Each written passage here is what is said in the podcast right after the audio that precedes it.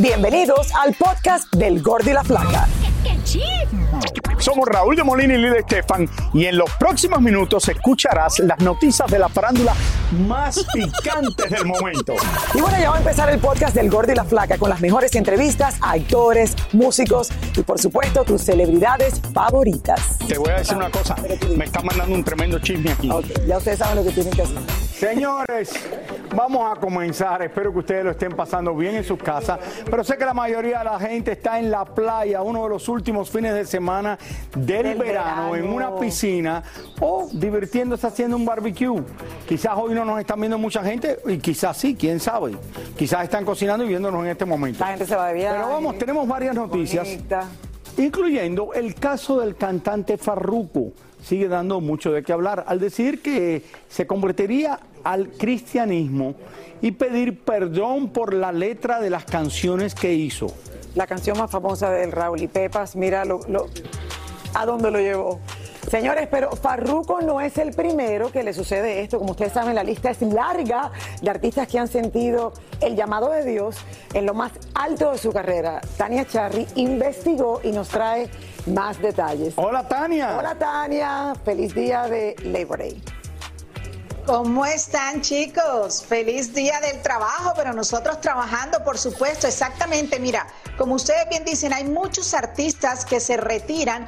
Yo los llamo el síndrome del artista, que a pesar de ser seguido por millones de fanáticos, cantar ante miles, miles de personas que aclaman su nombre y su música, cuando van a un hotel se sienten vacíos, se sienten solos. Y muchos de ellos eh, recurren a psiquiatras, recurren a psicólogos, pero la gran mayoría ha recurrido a Dios. Y aquí está la lista de todos los que han cambiado su música a música para alabar al Señor. Vean la historia. Spotify, Farruko tiene 43 millones de seguidores en esta plataforma que mensualmente oyen su música. La canción Pepas ha sido escuchada más de 700 millones de veces, lo que lo convierte en uno de los artistas más vendedores y escuchados del momento. Pero en medio de ese éxito, Farruko anunció que su vida tendría un cambio. Pidió perdón por la letra de sus canciones y en su gira de conciertos no se escucharán temas que hablen de drogas, sexo u otros aspectos que ofendan a Dios. Pero Farruko no es el primer artista que decide cambiar en la cima de su carrera. En los años 90, Juan Luis Guerra era el número uno en el merengue y la bachata, pero cuenta que su vida ajetreada afectó su salud y tenía problemas familiares. Sufría de constantes ataques de ansiedad y un día le hablaron de Cristo y su vida cambió. Durante varios años se dedicó solo a la iglesia, aunque tiempo después volvió combinando música cristiana con música popular. Ricardo Montaner decidió buscar a Dios cuando se dio cuenta de que, a pesar de tener todo lo que una vez había soñado, se sentía vacío. Vendía discos a lo loco, pero llegaba a un hotel después de llenar un estadio y se acostaba vacío. Pasó de cantar letras románticas inspiradas en el amor de pareja a interpretar canciones dedicadas a Dios. Yuri es una de las estrellas que ha sabido combinar su música cristiana con música popular.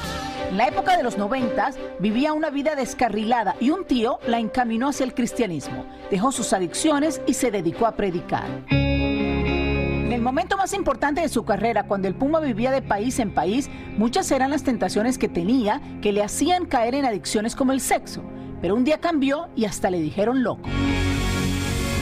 Otros artistas que también han escuchado la palabra de Dios son El General, Lucía Méndez, La Lupe, Julio Voltio, Vico C, Jennifer Peña, Jackie Velázquez y Priscila, la de las balas de plata, entre otros. Lo cierto es que estos artistas han declarado que a pesar de la fama, la fortuna y el placer que sienten en un escenario, para ellos es más satisfactorio cantarle a Cristo y así llevan un mensaje positivo al mundo.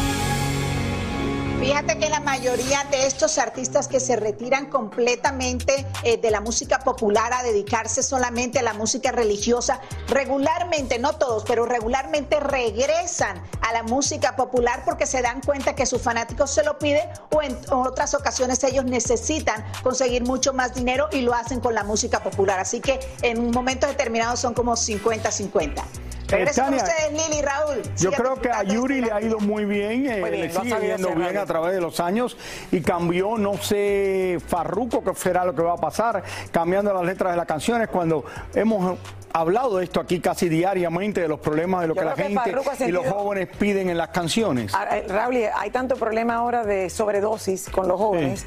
A lo mejor él ha sentido, no sé, qué habrá pasado personalmente en su vida, que ha sentido culpabilidad.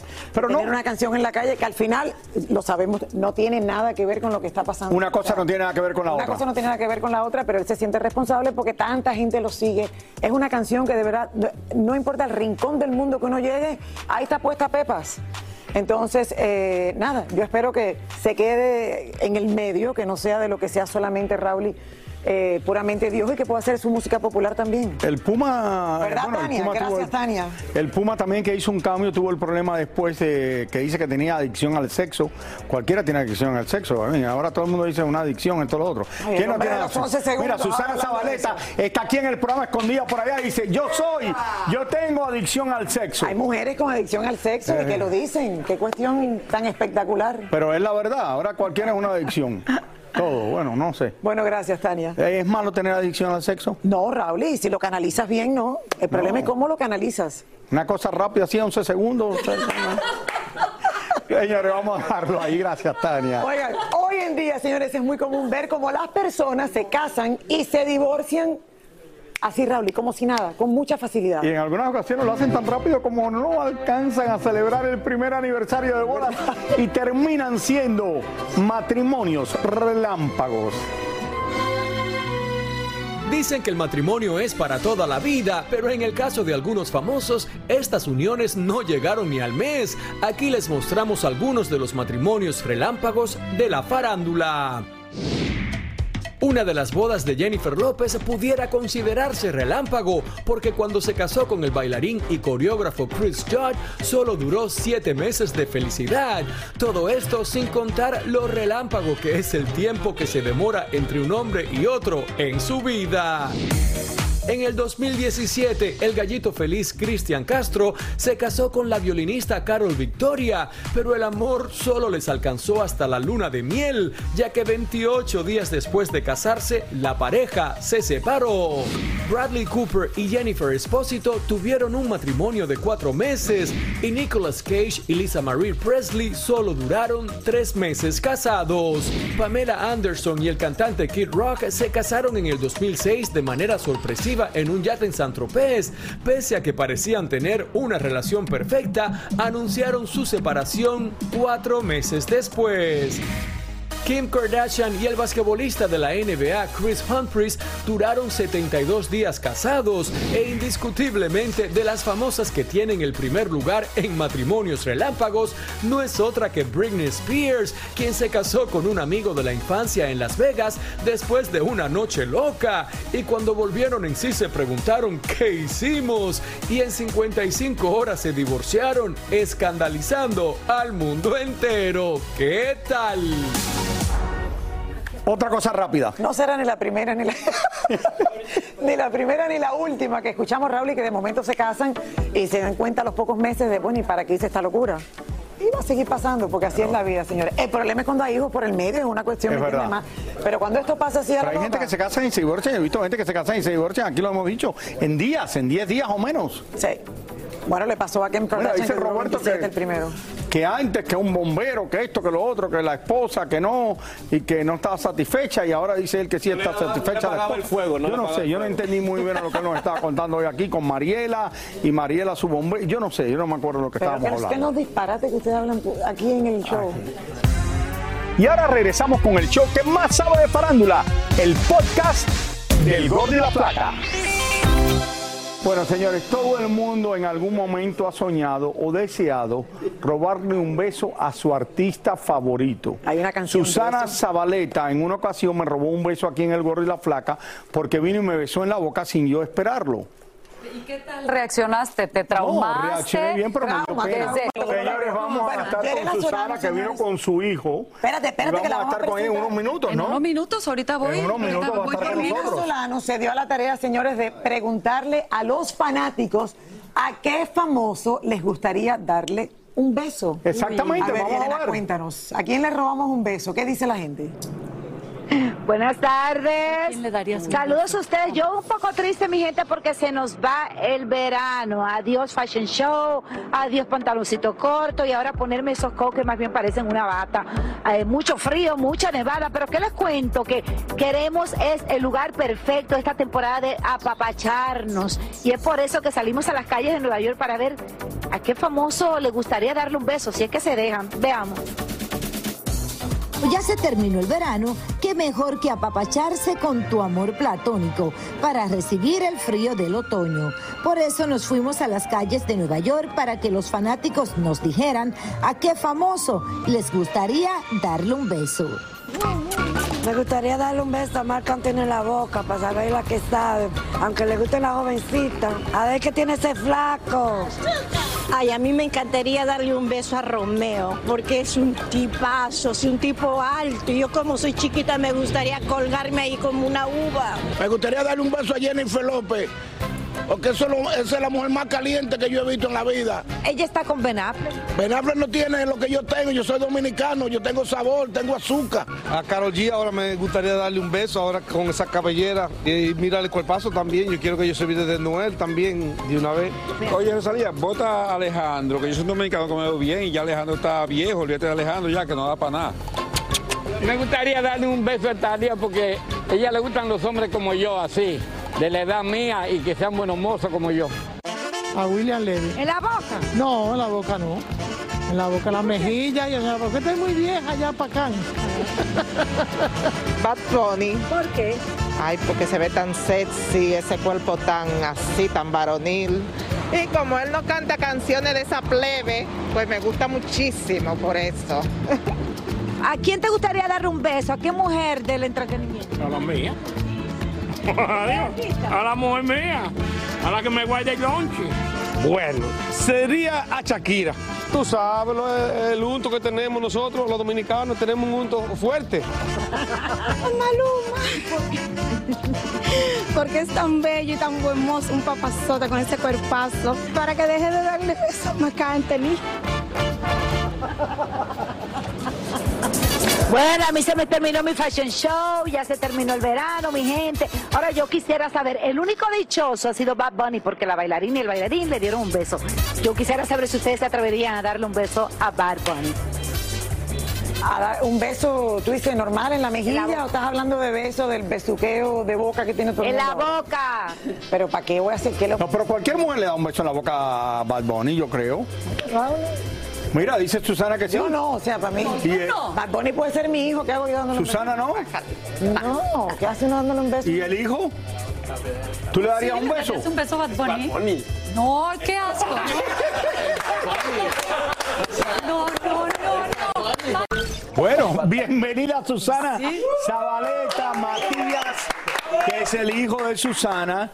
Un placer tenerlos madre aquí. e hijo, qué, qué mancuerna tan buena. Que, fíjate que cuando me enteré digo, qué divertido. ¿Cómo has- habrá sido trabajar juntos? Pues, pues, pues en este proyecto a que es para VIX. Es un proyecto. Fue, fue, fue algo muy bonito, la verdad. Fue, fue chistoso trabajar. Pero es la primera mamá. vez que trabajan juntos, me imagino. En, ¿O en, no? en, en set sí, pero estuvimos, estuvimos en una obra juntos. En cuando- Los Adams, en Los Locos Adams, yo era Morticia y él era, él, él era Pericles. Ajá, y ahora por primera vez que trabajan en un set, o sea, formal para televisión, para hacer un, un- un programa y es para VIX. Para VIX Plus. ¿Qué, qué di- qué edad tú tienes ahora, Matías? 16. Ah, Es un bebé. Ya sé. ¿y te gusta la televisión? Sí, me encanta. ¿Te gusta? Qué bueno. me encanta, Ahora, hábleme un poquito de esta serie que ustedes están haciendo, eh, que es para jóvenes. ¿Dónde se Eh, grabó? Es un thriller que California. se grabó en Baja Baja California, California. qué bello. Sí, muy bonito. No, bueno, estuvimos además comimos delicioso. Y este niño este, se la pasó surfeando, o sea que se la pasó bien, aunque el agua congelada, la verdad. Sí, Eh, muy, muy fría. Pacífico. Me enfermé yo creo que una vez y me dio gripa de... ¿Porque lo grabaron en el invierno o también en el...? No, en, pues fue entre como verano y todo ese Pero el agua fría de Pero, todas pues, maneras. el agua fría Helada, siempre está modos, o helada. sea, ¿Tú te metías en el agua también, Susana? Yo no me metí al agua, pero ¿No? ni, ni loca. O sea, ¿cómo te explico? No, no, no. Yo nada más metí el dedito y dije, no, no, no, qué horror. Pero este se ponía su todo su traje mi y todo su. Cuénteme de qué exactamente de qué se A trata ver, la serie. Matías. Pues es un thriller de unos chavos que viven en, en Ensenada, Baja California. Ah, claro. Y pues es como su vida, ya sabes, como de, de adolescente, que pues solo vive pues para la escuela, sus amigos, el surf, la playa y, y, pues la fiesta, ¿no?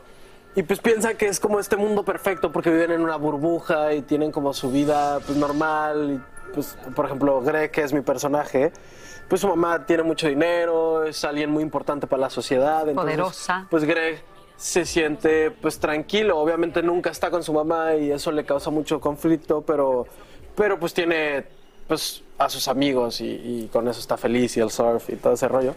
Hasta que desaparece Mía, que Mía es mi novia. Y ahí es donde empieza lo bueno, empieza a haber problemas y se desata todo.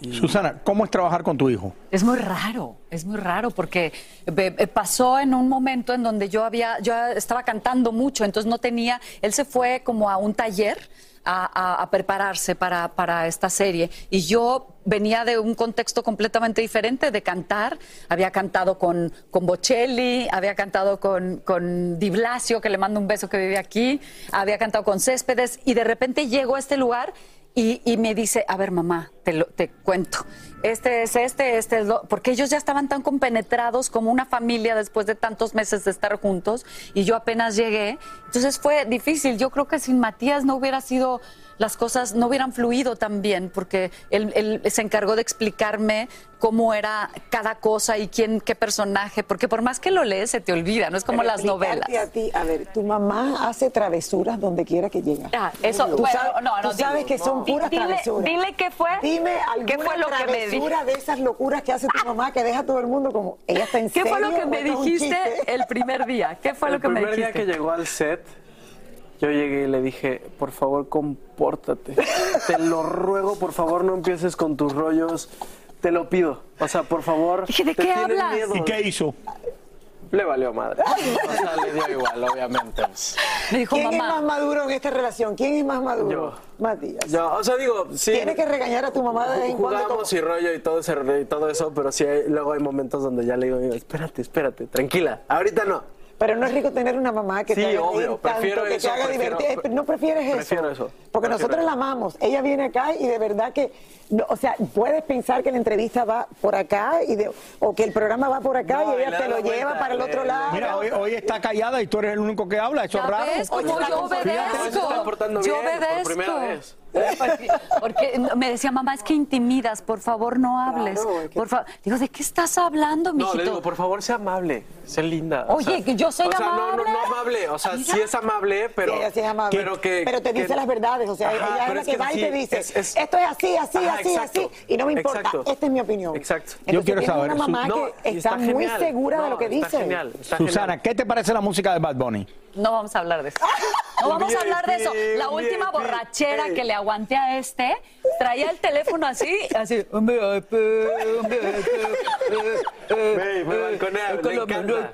parte de la edad, es parte Ahora, lo ¿te, diera. ¿Te diera un ataque si de verdad se da un beso con Bad Bunny? A, a este lo mato. Al... Claro. Ay, perdón, lo mato. Lo Mira, mato, ya lo mato. Yo te veo dándole un beso a Bad Bunny. Bad Bunny, mamá. Pero no importa, llego y me lo madreo primero a él Bunny. y luego te madreo a ti, Es a Bad los dos al mismo tiempo. No, O no, sea- no, no, no. No, no, no, no, no, no. Si te invitan ¿Tú al... le darías un beso a Bad Bunny? A ver, dímelo para... No, no, yo no, le- no creo que le daría un beso a ti, sí, ¿Sabes pero a Bad Bunny no. No, tienes que bostezar. Pero le ha ido muy bien. Tienes que bostezar. Le metería una de esas hamburguesas que trajiste para que... Muchísimas gracias por escuchar el podcast del Gordo y la Flaca Are you crazy? con los chismes y noticias del espectáculo más importantes del día. Escucha el podcast del Gordo y la Flaca primero en Euforia App y luego en todas las plataformas de podcast. No se lo pierdan.